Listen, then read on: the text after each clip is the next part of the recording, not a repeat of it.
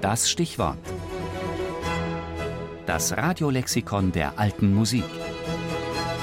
Jeden Sonntag im Tafelkonfekt. Capriccio, das.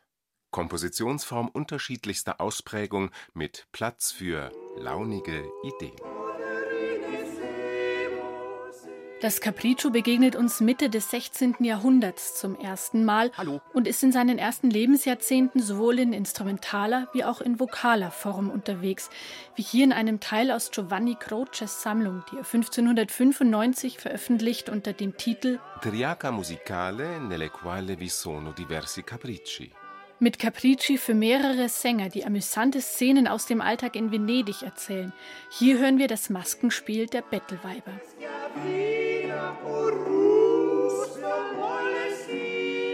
Das Capriccio zählt wie Toccaten, Präludien oder Fantasien zu den freieren Formen und gibt dem Komponisten die Möglichkeit, sich auszuprobieren, über die Stränge zu schlagen und die Grenzen des Machbaren auszuloten. Mit Musik Bilder zeichnen und Geschichten erzählen und das eben oft auch ohne Gesang. Girolamo Frescobaldi komponiert ein, Capriccio sopra la battaglia. ein Capriccio, das von einer Schlacht erzählt.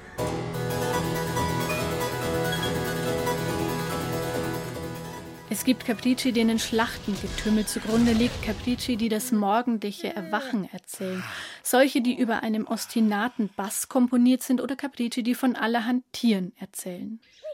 Klar, die Kuckucksterz naheliegend, doch manch Komponist geht noch viel weiter, wie Carlo Farina, der in seinem Capriccio stravagante. für vier Stimmen einen kleinen Bauernhof unterbringt. Farina beschreibt hier gerade einen Hund, außerdem Hennen, einen Hahn, eine Katze. Zwischendurch laufen Soldaten vorbei und die Instrumente imitieren andere Instrumente. Eine Leier, eine Trompete, Flöten oder Pauken. Und am Ende noch eine spanische Gitarre. Noch eine gewisse Gattung, ich weiß nicht, ob ich sagen soll, der Melodien oder musikalischen Grillen trifft man in der Instrumentalmusik an, die von allen übrigen sehr unterschieden ist, in den sogenannten Fantasie, deren Arten sind Libutard, Capricci, Toccat, Prelude, Ritornelli etc. Die Capricci lassen sich nicht wohl beschreiben, der eine hat diese, der andere jene Einfälle. Je wunderlicher und außerordentlicher sie sind, je mehr verdienen sie ihren Namen. Nur nicht zu viel davon angebracht. So sind sie auch gut.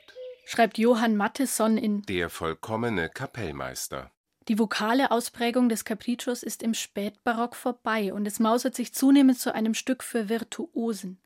Die berühmtesten Capricci dürften schließlich die 24 Capricen von Niccolò Paganini sein. Das sind die launigen Einfälle, nicht mehr das Nachahmen von Tieren oder Geräuschen, sondern technischer Natur. Ein Vorbild für Paganini waren die Kompositionen von Pietro Antonio Locatelli. Locatelli fügt Capricci in seine Violinkonzerte ein, die aber auch als kurze Einzelstücke gespielt werden können, wie dieses Labyrinto Armonico. Ein harmonisches Labyrinth, in dem vom Musiker höchstes technisches Können eingefordert wird.